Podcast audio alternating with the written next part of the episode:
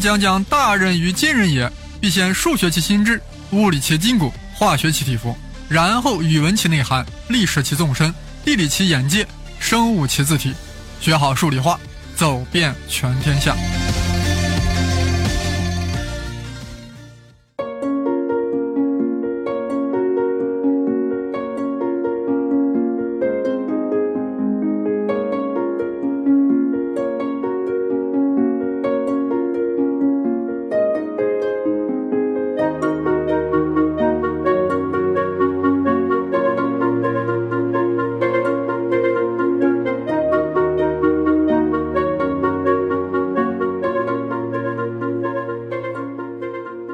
大家好，我是生粒子老师。这回终于要讲朝鲜历史。是的，中间隔了很多数理化的节目，所以啊，我们现在要略略回顾一下上集和中集的内容，回顾的会非常简略。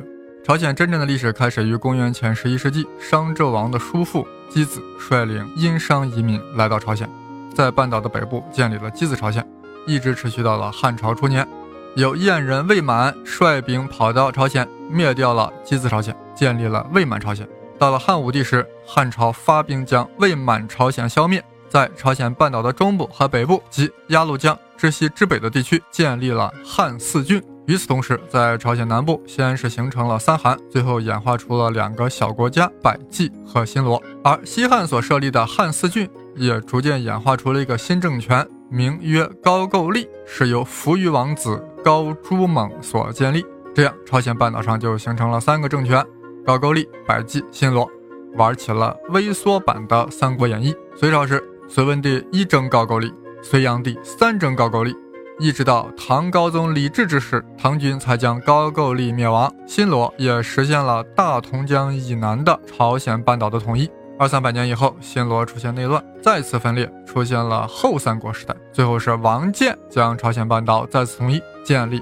高丽王朝，史称王室高丽。王室高丽呀，一下子持续了四百七十五年，经历了中国的五代十国、北宋、南宋、蒙元，一直持续到了明朝初年。此时的高句丽王朝在新兴的大明王朝与元朝的残余北元政权之间摇摆不定。一度命令军队跨过鸭绿江去进攻辽东的明军，带兵将领李成桂不甘心以卵击石，前往送死，毅然回军，在首都开城发动军事政变，废除了高丽国王，灭亡了高丽王朝，建立了李氏王朝。上一次啊，我们就讲到这里了，对吧？所以，我们此番主要是要讲这个李氏王朝。话说李成桂建立李氏王朝是在一三九二年，也就是明洪武二十五年，刚一建国呀，就确定了完全以明朝为宗主的国策，明确与明朝的藩属关系。李成桂啊，就连自己国家到底采用什么国号都不敢自作主张，而是上奏明太祖朱元璋来裁定，当然是呈上了两个选项：A. 朝鲜，B. 和宁。和宁是啥？就是李成桂的出生地。啊！朱元璋一看 B 啊，心想：你的出生地算个 nothing 啊，怎么能做国号呢？就用 A 选项，朝鲜。于是李成桂啊，就把自己的王朝叫朝鲜了，史称朝鲜王国，又称李氏朝鲜，简称李朝。当年朱元璋看到 A 选项很高兴啊，选朝鲜意味着李成桂的王朝就是在延续箕子朝鲜和魏满朝鲜，这不就意味着李成桂一心向汉？甘做中原藩属的一片心意吗？啊，从此以后啊，李氏朝鲜啊，还真是明王朝最忠诚的藩属。因为朝鲜是明朝的藩属国，所以李成桂是国王而不是皇帝，所以他所立的王位继承人就不能称为太子，而叫世子。啊，世界之子，世子。这李成桂起初呀，立第八子李硕芳为世子，此人善管理，通法律，还主张禁止王子参政。并解散王子们的亲兵，哎，李方远立马就不高兴了。哎，李方远是谁呀？凭啥不高兴？他有什么资格去不高兴？原来李方远是李成桂的第五子，在爸爸建国登基过程中功劳最大，而且他还掌握了大量军队。他要是不高兴，后果就很严重了。一场朝鲜版的玄武门事变就发生了。李远芳发动军人政变，杀死了弟弟世子李硕芳，还把爸爸李成桂关押了起来，然后自己就继位了。这不正是朝鲜版的李世民吗？这李方远还就正好是朝鲜太宗。朝太宗仿佛山寨版的唐太宗，而且这个朝太宗治国有方，半岛的各个方面啊，开始向好的方向发展了。到了世宗、世祖时，朝鲜进入到繁盛的阶段。到了成宗的时候啊，还大力发展文化事业，建立弘文馆，鼓励儒学家献言献策，著书立说，文化大发展。天下承平日久，社会一片繁荣，历朝开始走向了文田武系均被废弛的历史阶段。随着党争的加剧，朝鲜王朝在中期的时候呀，由盛转衰，这已经是十六世纪了，已经是万历皇帝登基前后的事情了。现在，我们必须要关注一下与朝鲜半岛隔水相望的日本，因为它决定了朝鲜后来的命运。就在李氏朝鲜建立的七十五年之后呀，日本进入到了战国时代，倭国各地的大名纷纷崛起，互相 PK。到了十九世纪中叶，织田信长做大了，有统一日本之趋势。可惜中道崩死，其部将丰田秀吉接替了权力，最终统一了日本。从一五九零年开始啊，丰臣成为日本的实际统治者。虽然名义上呀还是有天皇的，这丰臣秀吉呀野心很大，竟然想征服明王朝，进而再征服印度，所以对朝鲜政权提出：啊，我要假道入明啊，我要借你的道路呀去打明朝。OK，这当然遭到了李氏朝鲜的拒绝。于是丰臣秀吉发兵二十万，战舰七百艘，跨过朝鲜海峡。在釜山登陆，大家想想，此时日本是在战国时代，成天打仗，士兵当然都是久经沙场。而此时的朝鲜已是承平日久，文田武系，成天熏染着仁义礼智信的儒家思想，哪里抵挡得住凶恶的日军？尤其是日军还装备了世界上最新式的武器——洋枪洋炮。不到一个月，汉城就实现了。日军才占领汉城两天啊，丰臣秀吉就有想法了，竟然要迁瑞律于大唐之都。啊，瑞律啊，睿智的睿，律考虑的虑。那瑞律是啥？瑞律就是指天皇。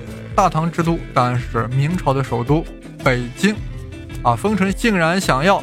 迁瑞律于大唐之都，迁瑞律于大唐之都，也就是说，丰臣秀吉想让天皇成为中国的皇帝。这秀吉野心大的有点可爱呀，可惜这么大的野心竟然对付不了龟甲船。日本在占领汉城之后呀，继续北上，很快占领了平壤。可以说，此时的日军是势如破竹。但是，日军始终没有攻克半岛西南部的全罗道。原来，朝鲜的水军还挺厉害。是真正的水军啊，不是现在网络上的水军。因为这个真正的水军呀，有一个人物大家都知道，中学课本上说过，李舜臣，他带领着朝鲜水军屡次打败日本水军，尤其是在咸山岛海战，用龟甲船以鹤翼之阵重创了日本海军，日本由此失去了制海权，李舜臣啊，也由此保住了朝鲜的粮仓全罗道，这一点很重要呀。这使得日本在朝鲜作战始终面临粮食不足的问题。可以说，李舜臣在抗倭战争中为行将崩盘的朝鲜军队注入了一针强心剂。呃，当然了，真正逆转朝鲜战局的是明朝出兵了。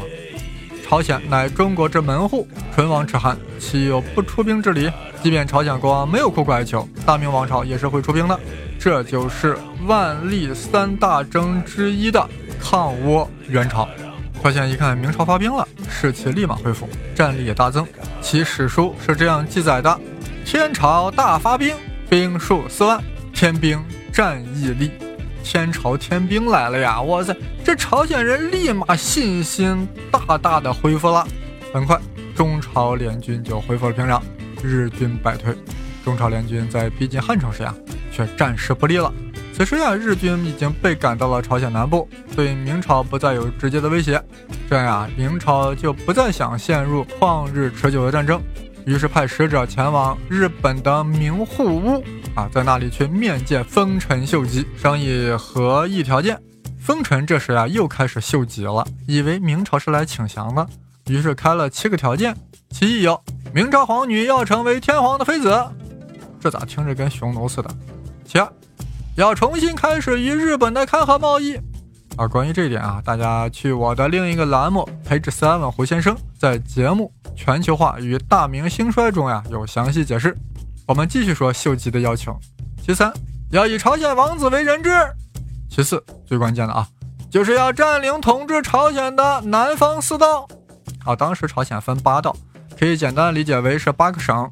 这秀吉啊，要占据其中四个，啊，胃口很大呀。反正是秀吉开了七大条件，明王朝显然是不能接受的呀。于是战争陷入了僵局，双方又在北京进行谈判。呃，估计有人说，为什么是双方呢？因为朝鲜没有资格参加谈判的。在国际政治中，两强相争，夹在中间的弱国呀是没有权利提出自己的主张的。谈判最后的结果是，万历皇帝发了一道诏书，册封丰臣秀吉为日本国王，并要求日军。完全撤出朝鲜半岛。哎呀，这丰臣一看到这诏书，立马就秀吉了，直接就气炸了，头顶直冒热气，估计是脑浆沸腾。于是他悍然决定向朝鲜再发兵十四万，给明朝一点卡了看看。这三方正打得欢实呀，秀吉就给死了，估计是脑浆子蒸发完了。倭主一死，倭军也就从朝鲜撤兵了。这场战争呀，前前后后一共七年，中国将之称之为万历朝鲜战争，日本称为文禄庆长之役啊。这文禄庆长是啥呀？是当时日本的两个国号啊，两个年号。呃，朝鲜自己将之称之为壬辰倭乱。呃，这场战役啊，对日本影响巨大。丰臣家族因战争开支巨大而衰败，导致其属下德川家康的崛起。经官员合战，建立了德川政权，建立了德川幕府，结束了日本战国时代，开创了江户幕府的年代。李氏朝鲜经过这场战争，元气大伤，进行战后恢复。好在此后二百年中呀，半岛再没有重大的战事发生。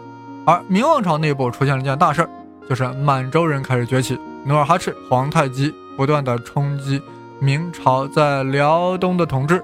再后来，李自成、张献忠领导的农民起义，搅得中原一片大乱。最终，李自成攻入北京，崇祯皇帝眉山自杀，明王朝灭亡了。吴三桂引清兵入关，进入北京，满清王朝建立。就在满清攻伐明朝的漫长日月中，曾两度大规模入侵朝鲜。就是为了铲除明王朝的左膀右臂，同时还要让朝鲜为其提供进攻明朝的战略物资。清朝建立后，李朝鲜自然就成为了满清的藩属国。但李朝鲜呀，从心中还是怀念大明王朝的，依旧将大明视作中国的正统。具体表现是，李朝呀依然在使用崇祯皇帝的年号，虽然崇祯早已经死去。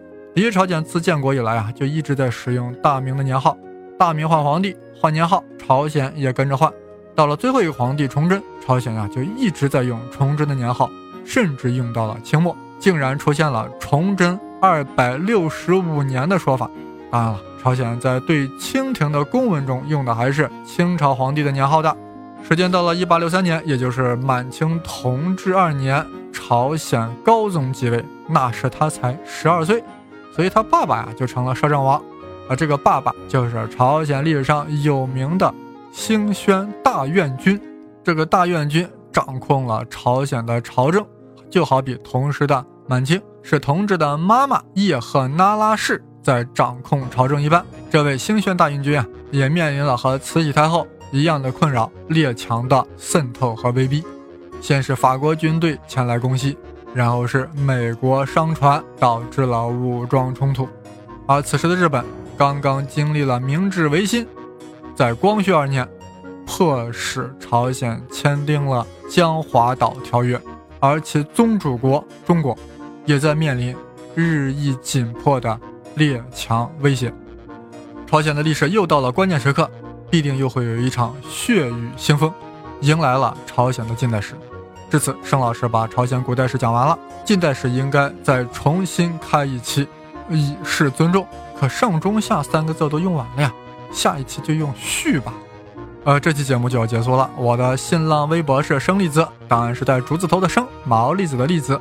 想要入群讨论的同学和朋友，先加我的微信号 v s a t o r s h e n g l i z i，也就是 Victor 生栗子。尤其是对历史有兴趣的朋友，可以在加微信后呀，特意注明想加入历史群啊，否则我就把你拉入到聊数理化的杂群之中了。好了，谢谢收听，我们下周再见。